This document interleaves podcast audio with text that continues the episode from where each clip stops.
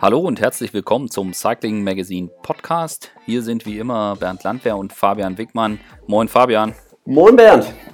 Im letzten Podcast haben wir ausführlich über die Strecke der Tour de France 2019 gesprochen. Jetzt wurde auch der Parcours des Giro d'Italia 2019 vorgestellt und darum soll es heute gehen, im heutigen Podcast, auch um das Thema, wem liegt möglicherweise welche Strecke und was bedeutet das auch für die Taktiken. Fabian, wie gefällt dir der, der Giro-Kurs, vielleicht auch im Vergleich zur Tour? Ja, ganz gut. Ähm, auffällig ist, dass, sie, dass es drei Zeitfahren gibt also es ist ein bisschen mehr ähm, Zeitfahrkilometer, was, was eigentlich untypisch ist. Äh, in der Vergangenheit war es immer eher, eher immer umgekehrt, dass der Giro weniger Zeitfahrkilometer hatte als die Tour. Ähm, ja, es sind, das erste ist schon ein Zeitfahren, aber es sind nur 9,7 Kilometer, also kann man auch fast als Prolog sehen, ist aber auch nicht ganz so einfach. Und was auffällt, ähm, so auf Anhieb, die Etappen sind halt, die einzelnen Etappen sind dadurch halt auch relativ lang. Also wir haben äh, neun Etappen insgesamt, äh, also insgesamt, die über 200 Kilometer sind. Ähm, das ist schon, schon ein ordentliches Brett. Ansonsten äh, wird es ähnlich wie bei der Tour dieses Jahr auch, ich bin mir sicher, spannend bis zum Schluss. Also wenn wir vielleicht nochmal kurz auf die, auf die Strecke eingehen, also so, ich, ich finde es eigentlich auch ganz typisch Giro. In der ersten Woche gibt es ja für alle was dabei, also mit so Puncheur-Finale. Äh, der, der, der kurze Prolog zum Auftakt, wo wir gleich mal ein Klassement kriegen, was mhm. interessant ist. Und dann gibt dann gibt es auch Chancen für die Sprinter und die erste Woche äh, endet dann mit einem langen Zeitfahren. Das ist aber auch nicht einfach. Ja. Und äh, ja, und in der zweiten Woche wird es dann schon nach ja, zweimal Sprintchance. Danach geht es dann schon richtig ans Eingemachte mit richtig schweren Etappen. Und äh, in der Schlusswoche, ja, ist es, ist es äh, ja, wie eigentlich immer beim Giro ziemlich heftig. Sowohl in den Bergen als auch dann, äh, und das ist äh, auch besonders, dass es am Schlusstag dann nochmal ein Einzelzeitfahren gibt. Genau, das gab es ja schon, schon ein paar Mal beim Giro. Ähm, dass es nicht so wie bei der, bei der Tour ist in Paris. Ähm, ja, dass, äh, dass es vor dem letzten Tag eigentlich, äh, oder vor dem letzten Tag definitiv entschieden ist und äh, dass das quasi, ähm, dass da nicht mehr angegriffen wird. Aber beim Giro, ich weiß noch, wann war es, 2014, als Ryder Hesse da gewinnt, ähm, da ja, war es ja auch bis zum Schluss spannend. Ja. ja, und er hat mit 15 Sekunden Vorsprung gewonnen. Also das, das haben sie dann schon immer ganz gut rausgehabt beim Giro. Ja, das stimmt. Und es ist auch so ein bisschen ähm, wie bei der Tour, also schon in der zweiten Woche oder am Ende der zweiten Woche äh, gibt es schon einige, einige heftige, heftige Etappen. Und dann, ja, äh, und dann nach dem zweiten Ruhetag äh, wird es dann, wird's dann richtig übel. Jetzt richtig übel, genau. Ja. ja, also wir können mal anfangen mit dem Zeitfahren. Ähm, 9,7 Kilometer Geht jetzt erstmal. Äh, also genau, grundsätzlich ist alles auch weiter im Norden. Also es wird wahrscheinlich nicht ganz, ganz so krass heiß. Also es ist ähm, ja äh, San Giovanni ähm, ist unten das, das, das südlichste. Also es geht nicht ganz weit äh, runter bis in, in Zipfel, bis Sizilien darunter, sondern es ist eher so ein bisschen im Norden. Mhm. Und ähm, ja, der Prolog oder das erste Zeitfahren haben wir halt in Bologna. Und das ist der Schlussanstieg. Da geht es also zum Schluss hoch, zum, ähm, ja, das ist das Finale quasi von Giro dell'Emilia. Und ähm, jeder, der das kennt, der, der das mal gesehen hat, ähm, da geht es die letzten zwei Kilometer richtig in den Himmel, mit teilweise äh, ja, fast 20 Prozent. Und da werden wir mit Sicherheit schon die Klassementfahrer alle vorne sehen. Also am Ende des ersten Tages äh, haben wir schon mal eine grobe Übersicht würde ich sagen. Also es gab jetzt verschiedene Stimmen, die gesagt haben, ja, äh, da kann man, da kann man, wenn es nicht richtig gut läuft, kann man da locker 30 Sekunden verlieren.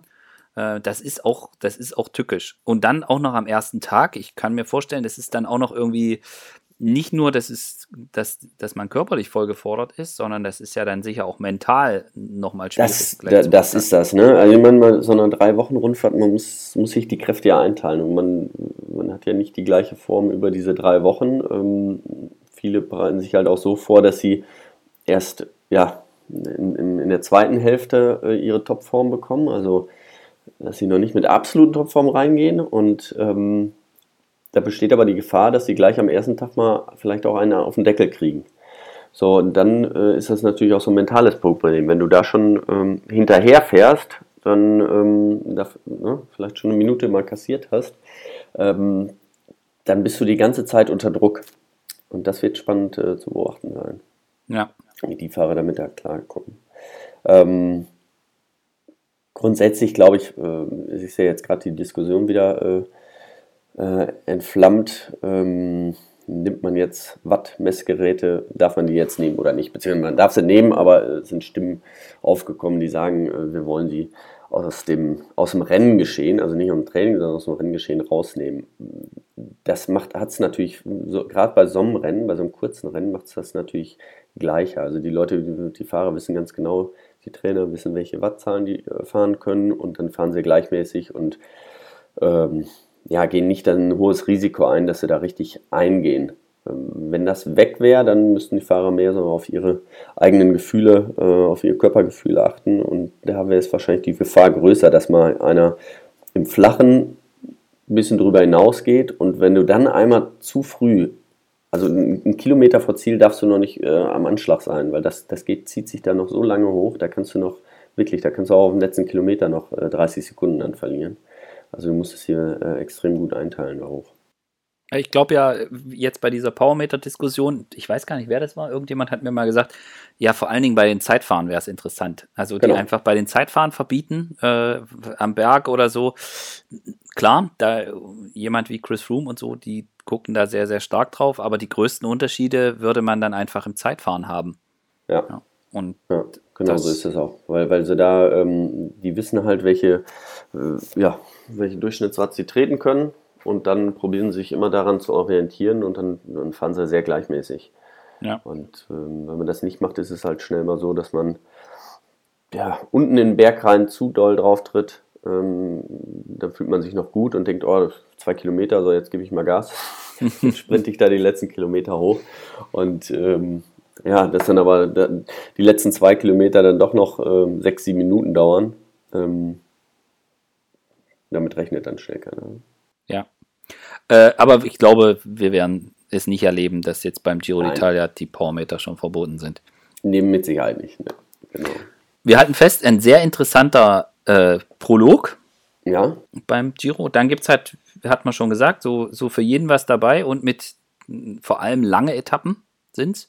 Also genau. 233, 235 Kilometer. Äh, das in der ersten Woche. Äh, ja, das, äh, da werden die Jungs schon mal Zeit haben, vielleicht äh, sich, sich auch mal zu unterhalten. ja, genau. Also ich ähm, von der Distanz ist das lang, aber ich glaube, ähm, ja, der, der wird einfach noch nicht so schnell gefahren. Ähm, beim Giro haben wir es auch öfter, auch wieder bei der Vuelta, dass schneller mal eine Gruppe geht und das dann sehr kontrolliert gefahren wird. Vor allem ist es so, dass nach diesem Prolog, äh, da werden die Fronten schon äh, erstmal geklärt sein. Also da wird es ein paar Fahrer geben, die, ähm, die dann auch schon einen richtigen Rückstand haben.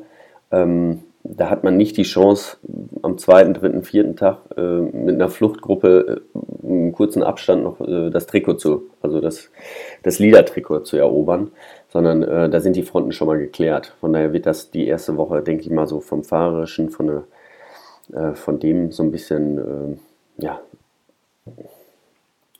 so ein bisschen rausnehmen. Ja, genau. Und ähm, die Sprinter werden da definitiv ihre Chance bekommen. Es werden sicher auch einige Sprinter da sein, deswegen gibt es auch viele, die da, die da ein Interesse haben, gerade in der ersten Woche dann dafür zu sorgen, weil in, dadurch, dass es auch am Schlusstag keinen Sprint gibt, ich weiß jetzt gar nicht, welche Etappe die letzte ist, wo man noch sprinten könnte, aber vor dem Hintergrund, dass vielleicht der ein oder andere schnelle Mann vielleicht nicht ganz bis zu Ende fährt und sich lieber auf die Tour de France dann konzentriert, wird man, wird man die erste Woche dafür nutzen wollen, wo sich die Gelegenheiten bieten.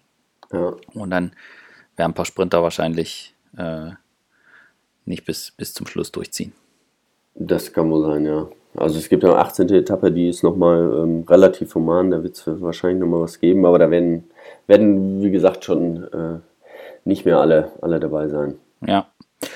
Die zweite Woche, also die zweite Woche mhm. beginnt mit zwei Sprintetappen nach dem ersten langen Zeitfahren und dann kommen drei Etappen, die, ich, die sehr interessant sind äh, vor dem letzten Ruhetag. Da gibt es nämlich zwei, zweimal Bergankunft. Weiß nicht, ob, ob du die kennst, da nach äh, von Pinerolo nach Ceresole Reale. Kennst Reale, Lago nee, kenne ich, kenn ich nicht. Ceru. Sieht auf jeden Fall lang aus. Ja, äh, genau. Es äh, ist auf 2247 Meter ähm, und es geht von 400 Meter hoch. Also das ist schon, schon ein ordentliches Brett. Ja. Und ja. auch eine lange Etappe, 180 Kilometer. Dann am nächsten Tag eine etwas kürzere Etappe, aber quasi nur hoch und runter. Mhm. Und genau, erste Bergwertung schon nach 13 Kilometern.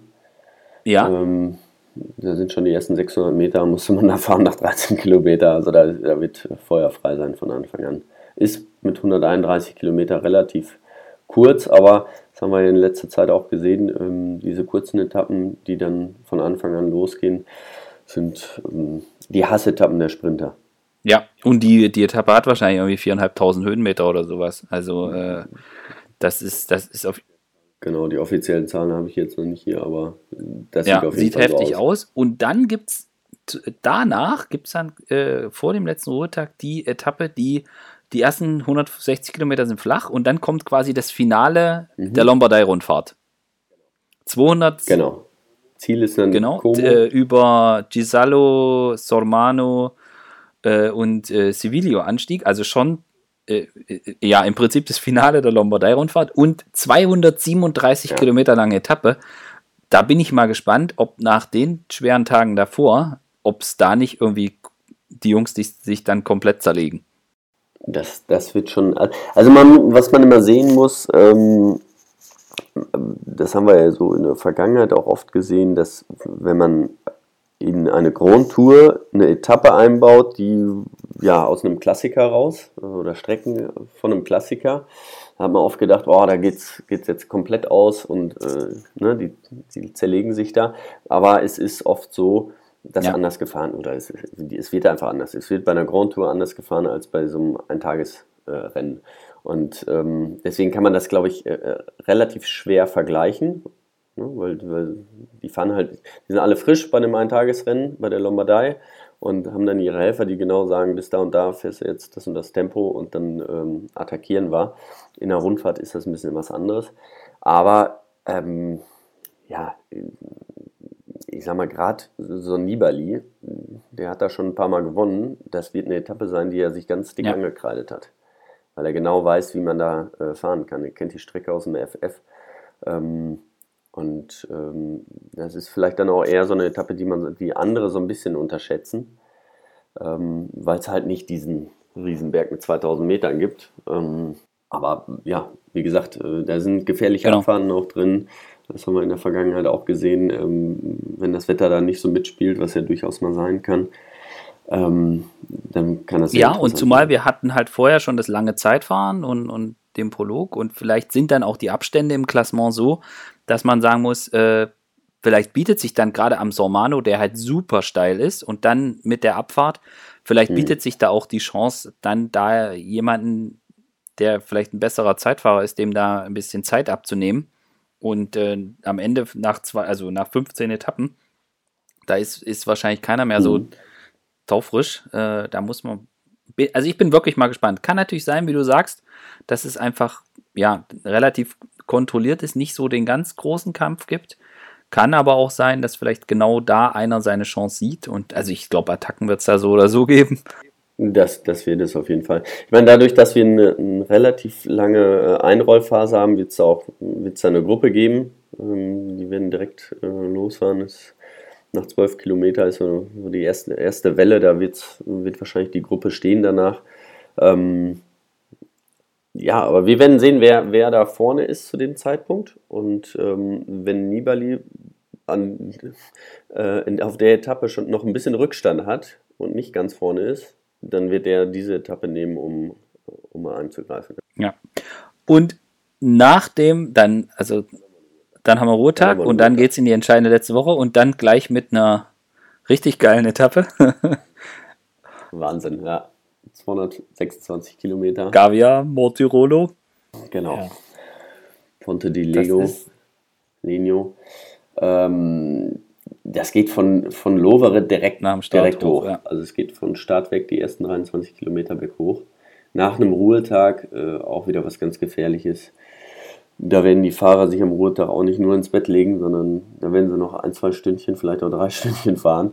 Und dann, wenn du da, also da musst du irgendwie drüber kommen, weil sonst ist es einfach, einfach eine ganz, ganz lange Etappe alleine. Ja, also wenn du im ersten Berg abgehängt bist, dann hast du noch 200 Kilometer bis zum Ziel und 200 Kilometer im Gruppetto. Da kannst du nicht einfach nur äh, rumrollen, sondern da wird's, wird, wird die ganze Zeit richtig Ja, zu zumal, ich meine, Gavia, den kennst du auch noch gut. Den kenne ich noch sehr gut. Schmerzhafte Erinnerungen dran. Ähm, also, aber Mortirolo kenne ich auch, da habe ich noch gute Erinnerungen dran. Von daher, ähm, naja, es ist eine, ist, ist eine spannende Etappe. Königsetappe, oder? Ja, würde ich so sagen, ja.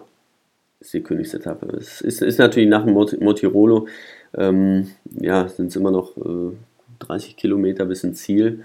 Ähm, es geht dann zum Ziel hinauf, aber das, das Ja, ist so ein volles nicht Fleck. Also das, ja. das zieht sich einfach halt so, so eklig. Ähm, wird jetzt, glaube ich, nicht einer alleine ankommen, aber ähm, es wird auf jeden Fall eine Ja, sehr also spannende für alle, die es nicht mehr ganz in Erinnerung haben, am Gavia ist äh, damals das Foto von dir entstanden, richtig? Das berühmte. Ja, richtig, genau. Fabian kämpft verbissen ums, ums, ums Bergtrikot und die Säcke äh, holen dich kurz vor der Bergwertung ein. Genau, heu- heulen saß ich auf dem Rad. Ja, es war, ich, war, ich war in der Spitzengruppe, so wie jedes Mal da. Und äh, Kilometer vor, äh, vor oben ähm, ja, kommt eine große Gruppe mit 20 Mann und fährt man einfach äh, mit 20 km schneller an mir vorbei. Und äh, es wären halt die, die großen Punkte gewesen. Also er hat halt richtig viele Punkte gegeben. Ich habe 53 Punkte am Ende gehabt. Und ich glaube, es hatte da 15 oder 20 gegeben. Also da, äh, das wäre schon sehr wichtig gewesen. Aber wie gesagt, äh, Aber die Geschichte ging, ging gut aus. genau, es war da am letzten Tag, äh, ging es über den Mortirolo und da war ich wieder in der Spitzengruppe, war oben Zweiter und mit den Punkten, die ich da gehabt hatte, äh, Genau, also man muss dazu sagen, an dem Tag über den Gavia hast du das Trikot nur stellvertretend danach gehabt. Äh, da, Damiano Genau. Cunigo, der damalige Giro-Sieger, spätere Giro-Sieger, der hat damals das Trikot gehabt und du hast es stellvertretend getragen. Aber die Geschichte ging gut aus, du hast das Trikot am Ende gewonnen. Bist bis heute der einzige Deutsche, der die Bergwertung des Giro gewonnen hat. Und wie gesagt, die Punkte, das Punkteschema war ein anderes. Das kam mir mit Sicherheit entgegen, weil es nur relativ wenige Punkte gab und auch, also im Vergleich für kleine Berge gab es auch relativ viele Punkte. Ähm, wie gesagt, heute ist das Punkteschema so, dass man mit 120, 150 Punkten irgendwie die Bergwertung gewi- gewinnt. Äh, damals waren es halt nur 53, also das äh, mir mit Sicherheit auch Ja. entgegen. Aber gut, äh, vielleicht gab es da in dem Rennen einen, der besser klettern konnte als du, aber ansonsten. Sicherheit. okay. Ähm, also die Etappe wird heftig. Äh, damit ist dann aber nicht Schluss. Äh, Es gibt dann am nächsten Tag geht's nach Antholz, auch ja 180 Kilometer wieder und auch Mhm. tendenziell immer berghoch. Also ist jetzt keine Monster-Etappe, aber auch nicht easy. Genau, nicht super schwer, aber dann, ähm, ja, gerade die letzten äh, Geht's dann nochmal sechs steil Kilometer hoch, genau. nach Antholz da hoch. So, genau. Dann kommt die ja. von dir vorhin angesprochene letzte Chance für die Sprinter. Mal gucken, wer dann da sprintet. Ähm, und Genau. dann kommt quasi das große Finale. Etappe 19, Etappe 20, beides zwei sehr schwere Bergetappen. Und äh, dann das abschließende 15,6 Kilometer lange Zeitfahren in Verona, was auch einen Hügel hat. Aber ja, also die, die 19. Etappe, also die drittletzte Etappe, die ist noch nicht so schwer. Die ist auch vom Veranstalter nur mit Nee. äh, drei Sternen Schwierigkeit äh, angegeben. Genau, es war eine, ist eine Bergankunft auf 1000, knapp 1500 Meter Höhe. Ja, ist noch nicht so das Monsterteil, wird allerdings nach drei Wochen auch interessant sein. Ja, die 19. Etappe da, ähm, das haben wir auch bei der Vuelta jetzt wieder gesehen. Ähm, da kannst du den einen oder anderen, der bis dahin, bis dato halt sehr souverän aussah, äh, immer nochmal aushebeln. Ja. Aber wenn es da nicht passiert ist, dann auf der 20. Dann auf der 20. Etappe und die ist einfach, also das ist, das ist einfach ein fieses Teil. So. Ähm, 193 Kilometer, jetzt nicht äh, übermäßig lang, aber mit äh, vier richtigen Bergen und dann oder mit drei richtigen Bergen und einer richtigen Bergankunft. Ja. Kennst du diesen, diesen äh, Mangen, diesen zweiten Anstieg des Tages? Nee, kenne ich leider nicht. Der sieht äh, richtig heftig aus, das Teil. Über 2000 Meter hoch, ja, sehr steil. Äh, amtlicher Berg mit 1600 Höhenmeter ja. am Stück. Angegeben ist der mit 18,9 Kilometern Länge und 7,6 Prozent äh, Steigung im Schnitt. Aber es gibt, also am Anfang ist nur 5%, dann ist nochmal ein Stück mit auch nur 4,6, dann ist steil mit 9 über 4 Kilometer, dann nochmal ein flacheres Stück mit nur knapp 6% und dann die letzten, ja, was sind das? Ja, 6, 7 Kilometer, da geht es dann direkt ein Steilstück mit 15% und dann bleibt es im Schnitt 10% steil bis zum Ziel. Also die letzten, ja, 6, 6, 7, äh, 8 Kilometer, die sind dann, die sind dann wirklich heftig. Und das lädt vielleicht auch nochmal zum, ja, zur frühen Attacke. Also vom Gipfel sind es sind's, äh, sind's noch gut 100 Kilometer bis ins ja. Ziel. Äh, aber das ist halt so ein schwerer Berg, da könnte man, wer jetzt zurückliegt und vor dem Zeitfahren am Schlusstag noch ein bisschen Vorsprung braucht, ja, der, der könnte vielleicht schon relativ früh angreifen. Ja. Oder, oder sind alle komplett grau? Oder so, ja. glaube ich nicht ganz. Irgendeinen wird es immer geben. Ähm, also, was man so gesehen hat, ist beim, beim Giro und auch bei der Vuelta sind die Fahrer eher mal bereit, ähm, ein höheres Risiko einzugehen. Ja. als bei der Tour. Also ähm, wenn du bei der Tour Achter bist, dann bist du einfach, dann ja, sind viele eigentlich froh, die sagen so, ich will jetzt noch unter den ersten zehn bleiben und ich fahre jetzt so, dass ich da mit ankomme. Ähm, es ist seltener, dass da einer nochmal zu einer richtigen Attacke anbläst. Äh, beim Giro, ja, dann kommt da vielleicht so ein Zackarin und sagt, äh, all in. ja. Fahr jetzt nochmal alles, was geht. Ja, und ob du jetzt, ob du jetzt Sechster oder Siebter bist beim Giro, ist wurscht, aber wenn du die genau. Chance hast, aufs Treppchen zu fahren, dann kannst du das, kannst du das Risiko ruhig gehen. So, das macht es ja häufiger interessanter äh, als jetzt die, die überkontrollierte Tour. Und dann das Zeitfahren zum Abschluss. Wie, wie findest du das, wenn es ein Zeitfahren gibt und nicht eine Etappe? Ja, ich war nie ein Zeitfahrer, bin da nicht so, äh, so als Fahrer, hätte ich das jetzt nicht so schön gefunden, weil das ist eigentlich für einen, äh, für einen Abschluss von einer, von einer Grand Tour, ist, ist das schön, wenn man dann irgendwie nach Mailand reinfährt oder nach Paris reinfährt, äh, Madrid, wie auch immer.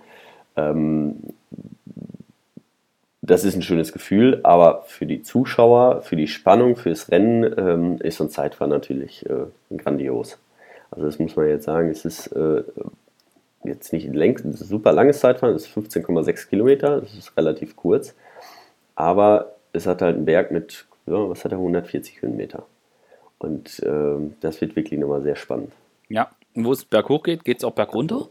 Genau und dann in Verona. Also ich kenne jetzt nicht so ganz exakt den, äh, den Kurs des Zeitfahrens, aber da ist dann vielleicht auch ein bisschen Mut gefragt.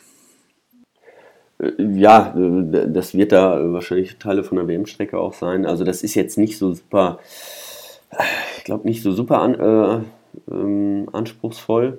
Ähm, aber wie gesagt, es ist nach dieser super harten Tour, nach den ähm, nach den ganzen Bergetappen, kannst du auf diesen 15 Kilometer halt, ne, wenn es flach wäre, dann kannst du 30 Sekunden verlieren, aber dann, dann ist das auch irgendwie äh, in dem Rahmen.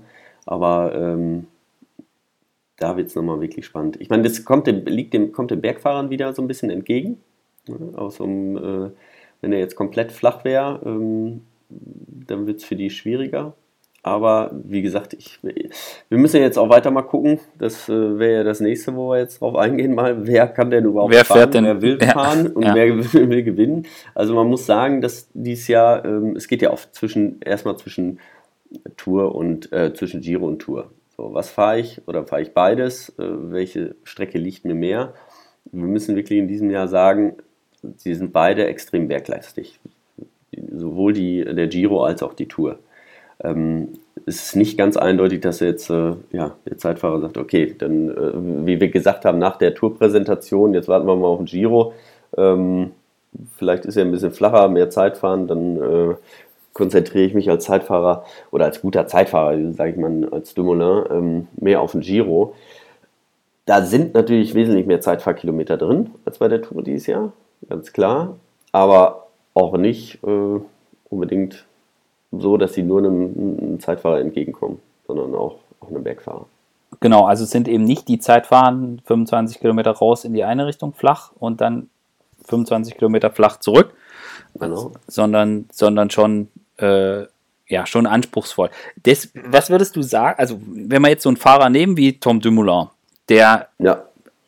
auch gut am Berg ist, aber ihm liegen eher so die, ich sage jetzt mal so die, äh, die gleichmäßigen Berge, wo er mit seiner, mit seiner großen Kraftleistung, er ist ja auch eher etwas, auch wenn der extrem dünn geworden ist, aber er ist, er ist dennoch ein etwas äh, schwererer, jetzt im Vergleich zu den, zu jetzt einem Nairo Quintana.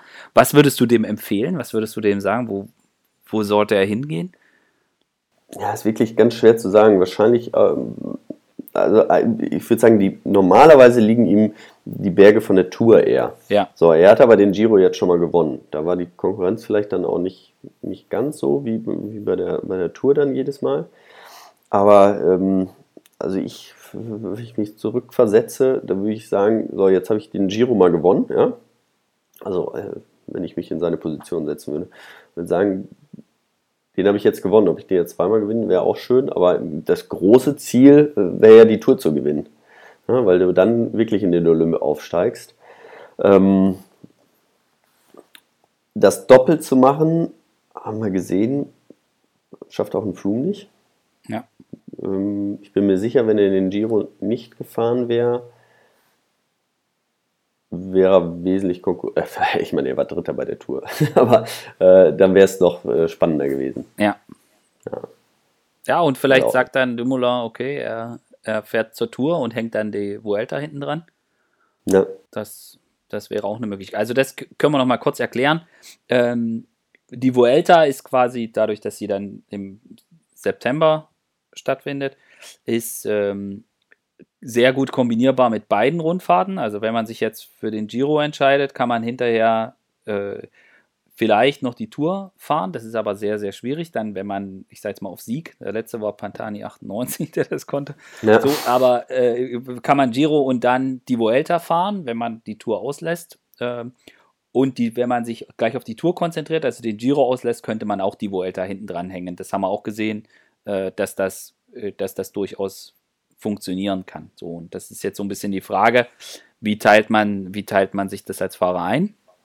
Und da sind wir bei, bei äh, Tom Dumoulin, der, wenn er, wenn er wirklich sagt, er will die, die Tour auf Sieg fahren, dass es dann vielleicht schwierig wird, vorher den Giro zu fahren. Und er hat noch Teamkollegen wie jetzt Wilko Keldermann oder auch der junge Sam Omen, der Sam Omen, ja. genau, der eine sehr, sehr sehr, sehr starke Saison gefahren ist und sich da auch als, ähm, als Rundfahrer weiterentwickelt hat. Das wäre dann vielleicht auch im Team Sunweb eine Möglichkeit, dass man dem sagt, hey, guck mal hier, äh, Tom geht äh, voll für die Tour und ähm, du darfst, darfst zum Giro gehen und äh, dort probieren, was geht. Oder man schickt ihn zur Vuelta und Keldermann zum Giro. Das, ja, das genau, dann also da, da, muss man auch immer diesen Überblick haben, wie die Teams äh, zusammengestellt sind. Also es ist ja nicht so, dass ähm, ein Team nur einen Kapitän hat, sondern ähm, ja, wenn man äh, Movies hat da äh, zum Beispiel sieht, ja, die haben dann fünf Leute irgendwie, die da vorne mitfahren können, ne, mit Quintana, Landa, Valverde, Soler, ähm, Carapaz. Carapaz, ne? Genau, Carapaz auch noch dabei.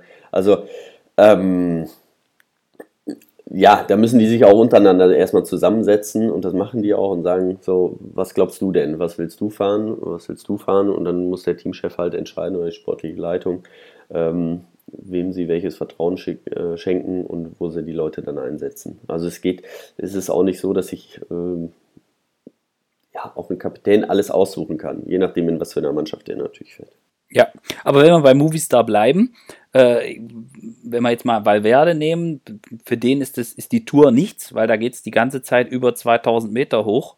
Genau. Das, damit kommt er nicht so klar, das ist nicht sein Ding. Also er kann zur Tour fahren, um dort Etappen zu holen und äh, andere Fahrer zu unterstützen, aber er, er wäre jetzt keinen, den man da einplant, dass er da aufs Podium fährt, unbedingt. Äh, aber äh, bei Quintana oder auch Zusammenspiel mit Landa ist das natürlich durchaus interessant. Wen schickst du da hin? Ja. Also auf Landa bin ich wirklich mal, mal gespannt. Ich meine, der hatte ein schlimmes Jahr dieses Jahr. Ähm, das hat nicht alles so hingehauen. Letztes Jahr war extrem stark und wenn er das Niveau vom letzten Jahr wieder erreicht, äh, nach seinem schlimmen Sturz jetzt dieses Jahr, ähm, dann traue ich ihm bei der Tour ganz viel zu. Ja. Und dann glaube ich eher, dass so, äh, ja, dass beim Giro Quintana und äh, Carapaz und Valverde ja, ihre Chance kriegen. Ja, also ich sehe, ich finde die Tour ist auch so eine Landertour, wenn er, wie gesagt, aber dann kommt wieder noch ein Punkt mit ins Spiel. Landers Vertrag läuft nächstes Jahr aus, zumindest soweit ich weiß. Mhm. Da fangen dann natürlich auch die Spielchen an. Ähm, Natürlich. wo, will, wo wechselt er hin? Und wenn man jetzt, wenn man jetzt bei Movistar entscheidet, okay, wir wollen jetzt den Vertrag von Landa nicht verlängern oder Landa signalisiert, er will den Vertrag nicht verlängern, Mhm. dann wird man den wahrscheinlich nicht als Kapitän zur Tour de France schicken. Richtig. So. Genau. We- Weiß nicht, ob sie jetzt schon zum jetzigen Zeitpunkt so weit schauen oder ob sie erstmal ein paar Rennen jetzt ähm, Laufen lassen. ja, laufen lassen. Ähm, gut, das weiß man nie. Ja. Jetzt mal gucken. Mhm. Ich schätze aber den Teamchef äh, Eusebio und Sue, den schätze ich da ziemlich straight ein. Ich glaube, der ist da, der trifft dann, der trifft dann eine Entscheidung und sagt dann, so wird's gemacht. Und dann, Genau. und dann gibt es da auch kein Zucken. Nee. Ja, muss ja auch so sein. Also wenn du ähm, ja, so viele gute, starke Fahrer äh, im Team hast, dann muss einer von außen die Entscheidung treffen. Das, äh, untereinander werden die sich nicht einig. Unsere beiden Franzosen, Thibaut Pinot und Romain Bardet, die planen wir schon mal direkt für die Tour ein. Die, genau, die streichen, würde ich auch sagen, die streichen, streichen wir raus. Ähm, die Tour ist dieses Jahr für die beiden gemacht. Äh, gar keine Frage. Ähm, eine bessere Tour, äh, also die besser auf die zugeschnitten ist, wird es wahrscheinlich so schnell nicht wieder geben. Von daher glaube ich, ähm, dass sie sich einfach 100% auf die Tour vorbereiten. Bei Vincenzo Nibali ist es immer so eine Sache. Zum einen hat er mal gesagt, er möchte, er möchte mal wirklich 100% auf die Klassiker gehen, die Frühjahrsklassiker gehen. Äh, Grand Tours hat er alle gewonnen. So. Äh, Ja. Aber das ist dieser Giro-Kurs würde ihm natürlich auch entgegenkommen. Das wäre schon so ein Ja. Ding, was ihm liegt. Absolut, absolut. Da bin ich mal Ja. gespannt. Weil Frühjahrsklassiker fahren und dann noch den Giro in Topform ist, Wird schwer. ist schwierig. Es ist, es ist, ist sehr schwer, ja. Ähm, gut, wenn es so ein bisschen nach hinten verlegt und sagt, ja, nur, ähm, Nur Lüttich. nur Lüttich, äh, ne, Flash vielleicht noch, dann eventuell, aber wenn er Mailand Sanremo schon wieder Topform haben will, dann, äh, dann ist das einfach zu nah beieinander. Oder zu weit auseinander, je nachdem, wie man es wie man's sehen will, aber äh, zu nah in dem Sinne, dass man äh, nicht wieder ein bisschen rausnehmen kann und äh, wieder neu einsteigen kann, richtig. Ja. Also da bin ich mal gespannt.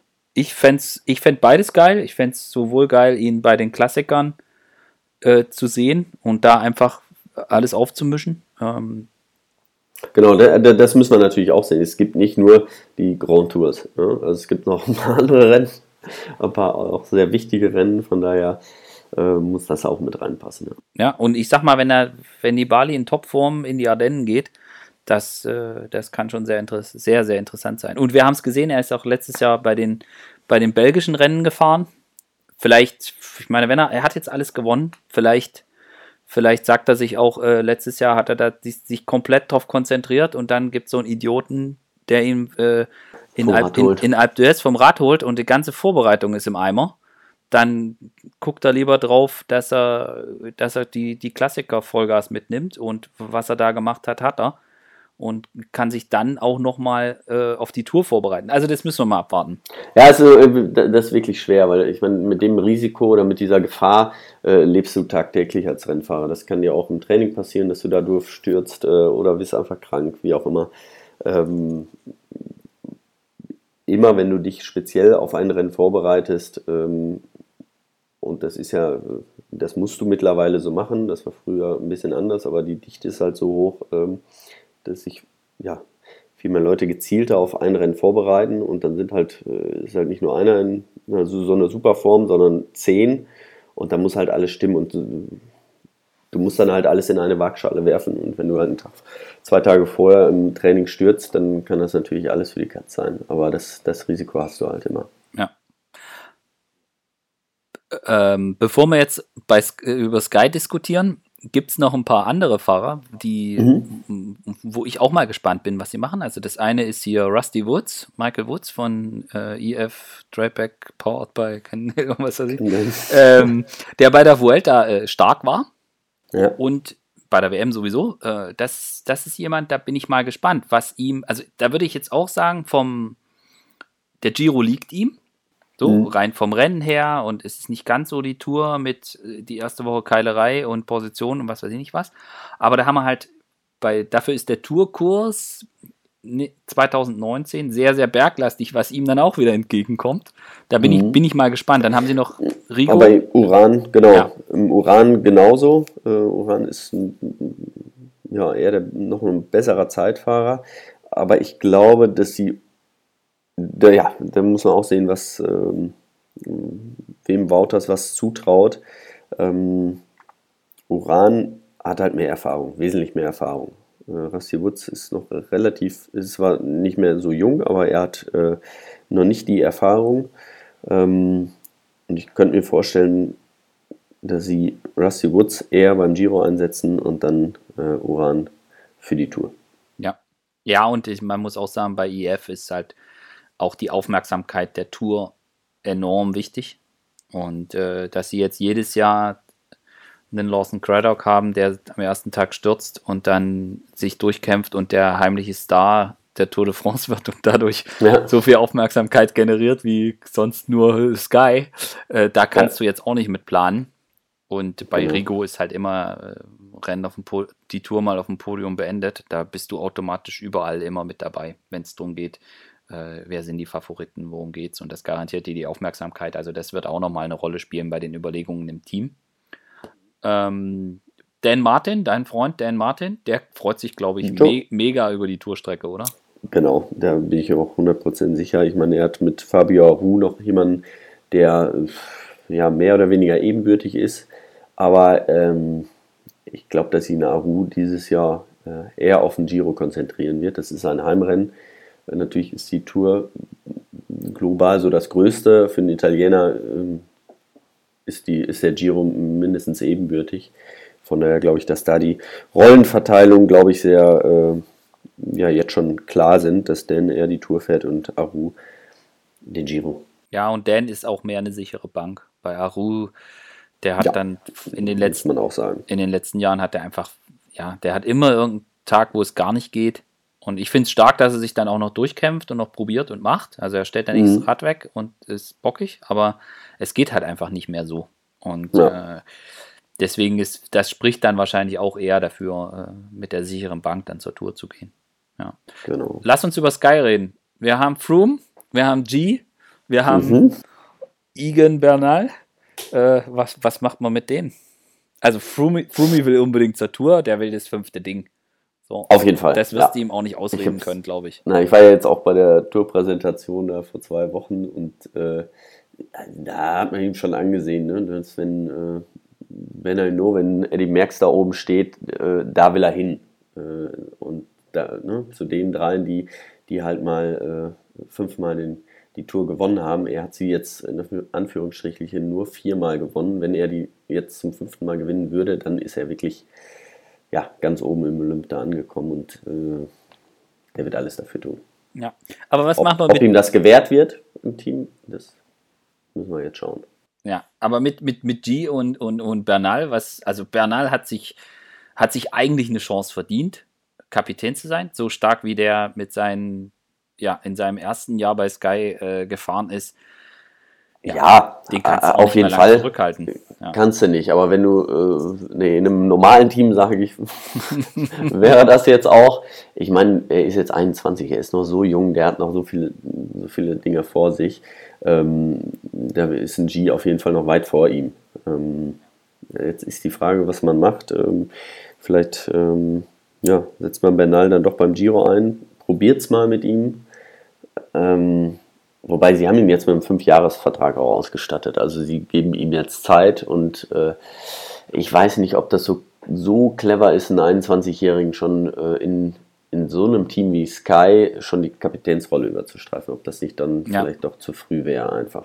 Ja, aber dann machen wir dann kann man doch G zum Giro schicken das kann man auch gut durchkommunizieren. Da kann man sagen, hier, der hat die Tour gewonnen und er kann dann sich auch noch als Ja und Chris und er muss unbedingt und das fünfte Ding und das hat er verdient, weil er so viel fürs Team gemacht hat und er, er will den, den Giro. Da wird man sehen, wie weit seine Loyalität reicht, ja. er will den Giro einsammeln und dann äh, nehmen sie noch ja. Bernal und, und, und Froome, mit denen gehen sie zur Tour. Froome ist der Kapitän und Bernal fährt halt einfach vor ihm rum und wenn er nicht kann, dann fährt halt Bernd, Bernd einfach weg. Wenn es so einfach wäre, ne? Das hört sich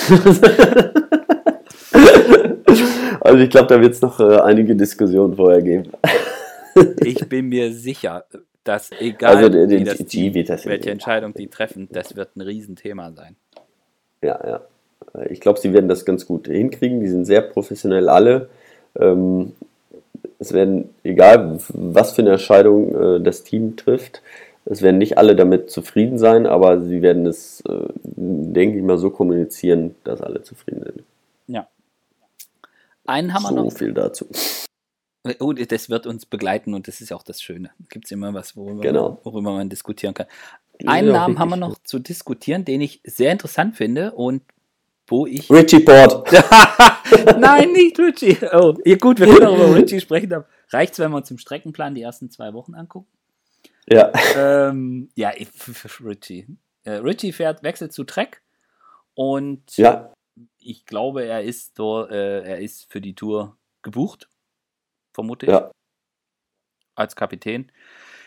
Wie jedes Jahr, wir wünschen uns, dass er. Ich, ich wünsche mir das wirklich. Ich, ich äh, bin viele Jahre auch mit ihm zusammengefahren und äh, ja, äh, kenne ihn relativ gut und ist ein extrem sympathischer äh, Kerl, ich komme sehr gut mit ihm aus.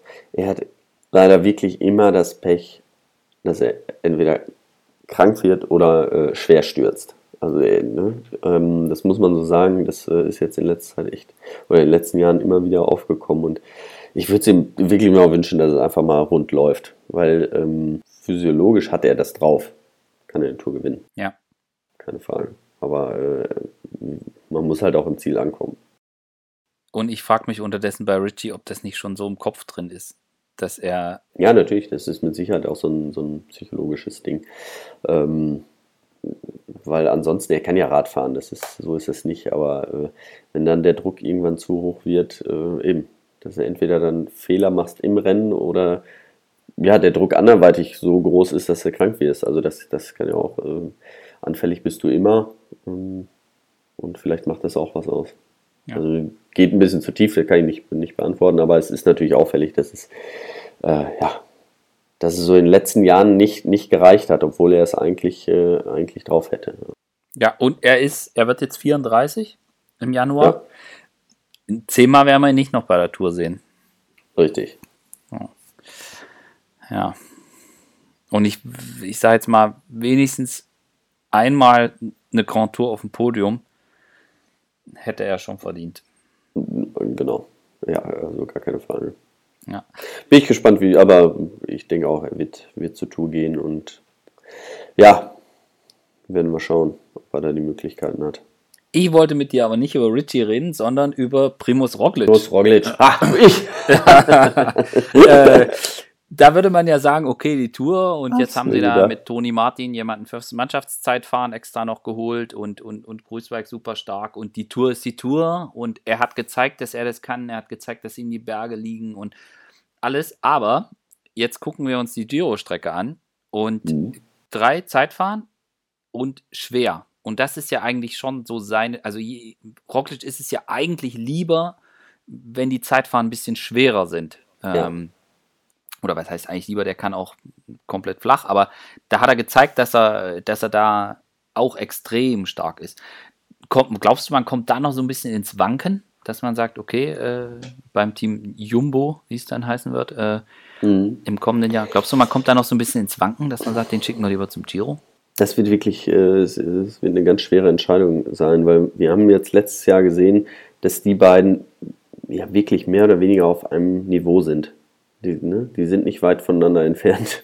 Ja. Ähm, und äh, da bleibt es wirklich am Team zu sagen, so, du fährst jetzt da und du fährst da. Ähm, weil die, und das ist auch so, äh, die sind gleich stark. Also die, im Rennen. Ja. Da hat jeder sein, sein, äh, seine besseren Momente. Und, aber ähm, über die drei Wochen haben wir gesehen, sind sie sich sehr ähnlich. Und ähm, also das bleibt wirklich spannend äh, zu sehen, wen sie da einsetzen. Ja, also Kruiswijk. Ich glaube mittlerweile, die, die, wie gesagt, die Tour ist das Wichtigste. Es ist das wichtigste Rennen, ähm, auch für, Lot, äh, für äh, Jumbo. Und Roglic hätte ich es vor zwei Jahren äh, nicht zugetraut, aber so wie er sich jetzt entwickelt hat, wirklich in den letzten Jahren, auch fahrerisch vor allen Dingen, also wie der die, ähm, er ist ja relativ spät mit dem Radfahren angefangen, muss man ja nur mal sagen, Ja. ähm, aber wie er die Abfahrten runterfährt, ist einfach äh, gigantisch. Also das ist äh, schon phänomenal. Ähm, also er hat das äh, technisch auch drauf und mittlerweile auch taktisch. Ähm, Versteht er, das kann er die Rennen lesen und das ist schon, schon spannend. Ja. Ja, Das ist eine ganz witzige Geschichte. Ähm, Ich war jetzt hier auf so einem äh, Kongress, da ging es um Bike-Fitting und äh, mittlerweile kann man ja alles messen. Und ähm, man kann mittlerweile auch au- auf dem Rad die Core-Stabilität messen. Also ne, wie, wie ruhig man auf dem Rad sitzt und wie Okay. fest man ist. Und ich glaube, jeder, der es noch nicht weiß, die meisten wissen es, Primus Roglic war früher Skispringer. Mhm. Und da ist ja das Wichtigste, was es gibt, äh, Spannung, Körperspannung. Und ich glaube, äh, dass er die, die kann er extrem gut halt ummützen aufs, aufs Radfahren. Und deswegen hat er ähm, ja, eine extrem gute Chorspannung.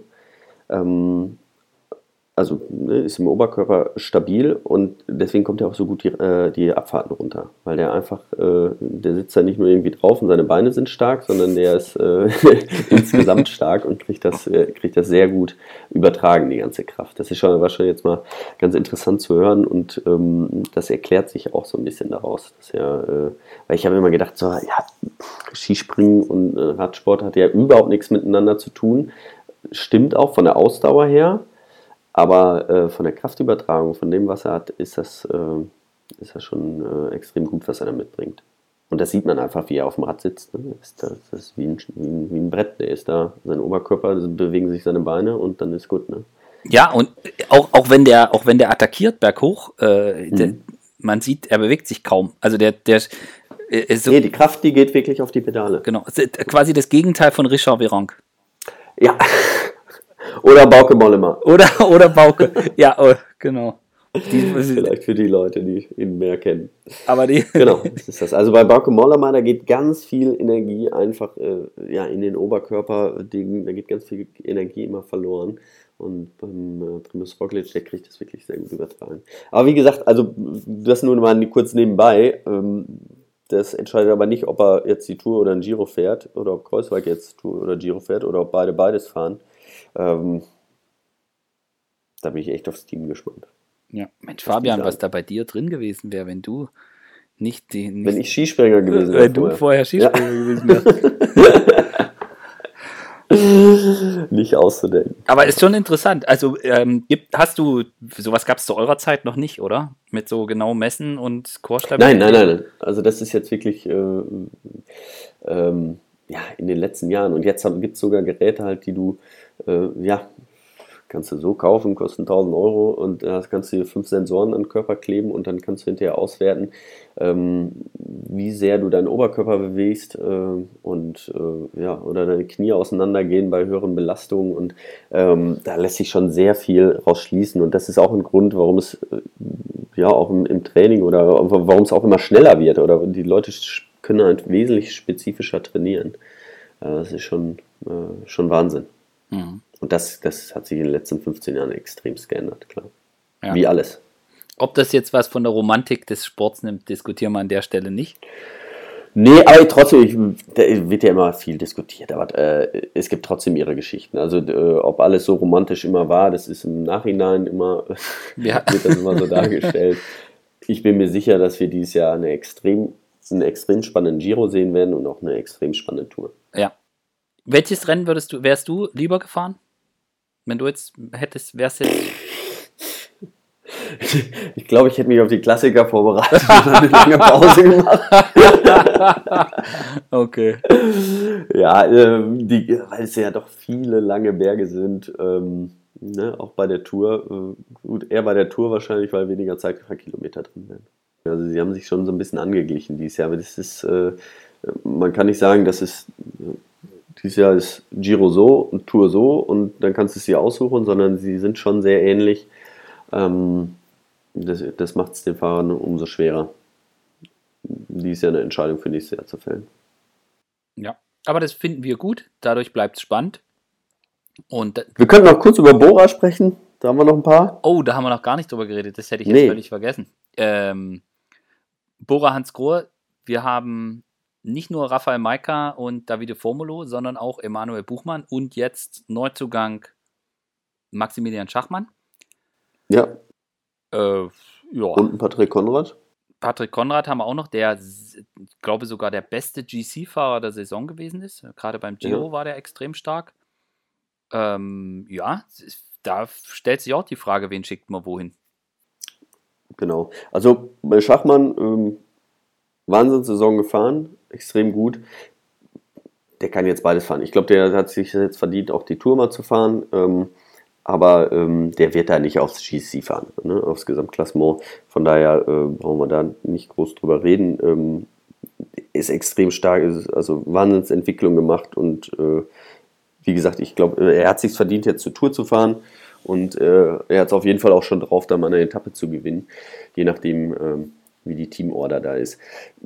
Sie haben ein sehr starkes Team, aber da ist keiner dabei, dem ich sage, okay, der, der, der kann jetzt Dumoulin, Froome, äh, den Yates-Brüdern äh, irgendwie Konkurrenz machen. Ja. Ähm, Maika, ja, hatten wir letztes Jahr schon gesagt, der kann bei der Tour äh, unter die ersten fünf fahren. Ähm, das kann er. Ja. Und ein Buchmann traue ich es auch immer noch zu, unter die ersten zehn zu fahren, ähm, wenn, er, wenn er so weitermacht. Aber da sprechen wir meines Erachtens noch nicht vom Podium.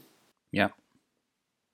Und ich glaube, also dazu kommt ja immer noch, dass sie jemanden wie Peter Sagan im Team haben, wo sie genau. ja auch schon mal schon mal gucken müssen, dass er dass der drei, Etappen, vier, fünf Etappen gewinnt. Dass er mal drei, vier, fünf Etappen gewinnt und vielleicht noch sich wieder ein grünes Trikot anzieht. Ja. Und äh, nee, also da, da, kommen viele Sachen. Ja, im Grunde, das, das, das Team kann sich nicht, äh, das hat nicht einen GC-Fahrer, wo sie sagen, so nur das ganze Team auf ihn, ja. sondern sie haben Sagan, das ist der wichtigste Mann äh, bei denen auf den müssen sie sich konzentrieren. Und äh, im Grunde, also ich sehe das auch so als, äh, als großen Vorteil für, für dann vielleicht einen Maika, Formula oder auch Buchmann, Konrad vielleicht auch noch, dass die, die stehen nicht im Fokus. Ne? Ja. Die, die, können mitfahren und ähm, wenn sie lange genug dranbleiben und irgendwann mal ähm, ja, vielleicht mal zur Attacke blasen, wenn sie wenn es drauf haben, werden das nicht die ersten sein, die, äh, die gejagt werden. Also von daher ist das immer eine Chance. Also ich fände es cool, wenn sie äh, Max Schachmann sagen, er soll ruhig mal sich ruhig mal auf die Klassiker konzentrieren und da mal rumschnuppern, was da in den Ardennen so, so möglich da ist. Da würde ich mich auch drauf freuen, richtig. Und äh, dann kann man Davide Formulo, der kann quasi das Gleiche machen und sich dann auf den Giro konzentrieren. Ich fände es schön, wenn man Patrick Konrad die Chance geben würde, vielleicht auch bei der Tour. Er ist ein, er ist ein starker, äh, starker Bergfahrer, er ist sehr, sehr konstant in seinen Leistungen und dass er das vielleicht einfach mal mit, mitnehmen kann.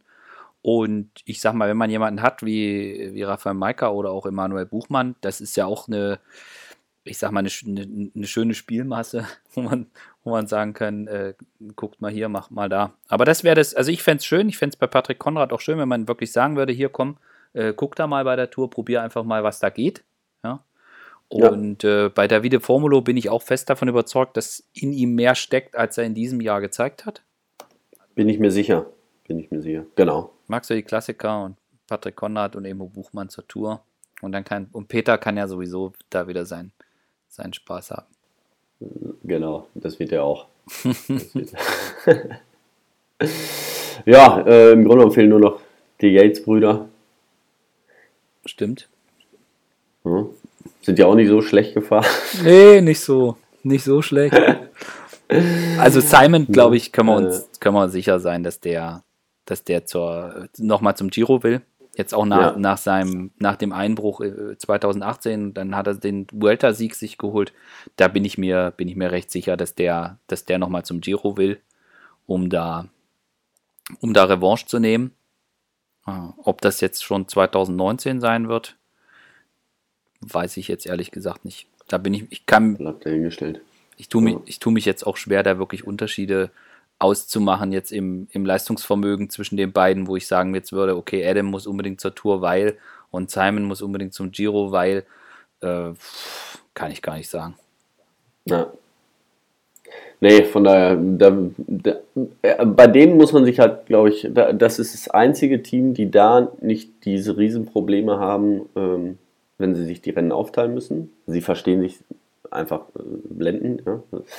ja. Ist einfach so. Äh, ähm, wenn da der eine mal für den anderen zurücktreten muss, oder, ähm, dann funktioniert das auch. Äh, und dann ist der andere 100% motiviert beim anderen. Also ja. ne, die sind Zwillinge, die, die, die gönnen sich alles. Das, äh, also da gibt es keine, da hat das Team nicht, nicht äh, das Problem dieser Rivalität. Da bin ich mir ganz sicher. Gut, äh, dann äh, leg dich mal kurz fest, wer gewinnt den Giro, wer gewinnt die Tour?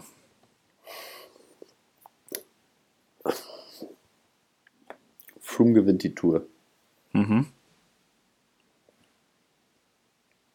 Und Giro? Vincenzo Nibali. Uh. Okay. Hm. Ja, ich hätte ja auch. Äh, Oder Rastibutz. ich, ich hätte ja auch. Ich hätte. Nee, also ich. Äh, ist natürlich extrem früh jetzt. Ja, sagen. nein, also wir, wir wissen noch nicht mal, wer wo fährt. Mal, aber, wieder fahren.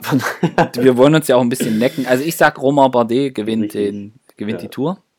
Ja. Und äh, den Giro gewinnt. Boah. Ich würde ja gerne jemanden nehmen, der jetzt, aber da weiß man wieder nicht, ob der fährt. Da, äh, also ich sag nicht Vincenzo. Nee, komm hier, Yates. Ich weiß noch nicht welcher. Der, der jetzt, der fährt, der gewinnt. okay. Gut. Gut, haben wir einen Haken dran. Da machen wir ja vorher nochmal einen. Ähm, ja, da gibt's Dann wissen wir, wie sie alle in Form sind und wer wo fährt. Und dann ist das auch vielleicht das ein bisschen fundierter. Ich, ich schreibe es jetzt. genau, fundiert, das ist genau das richtige Wort. Gut. Äh, Fabian, ich bedanke mich bei dir.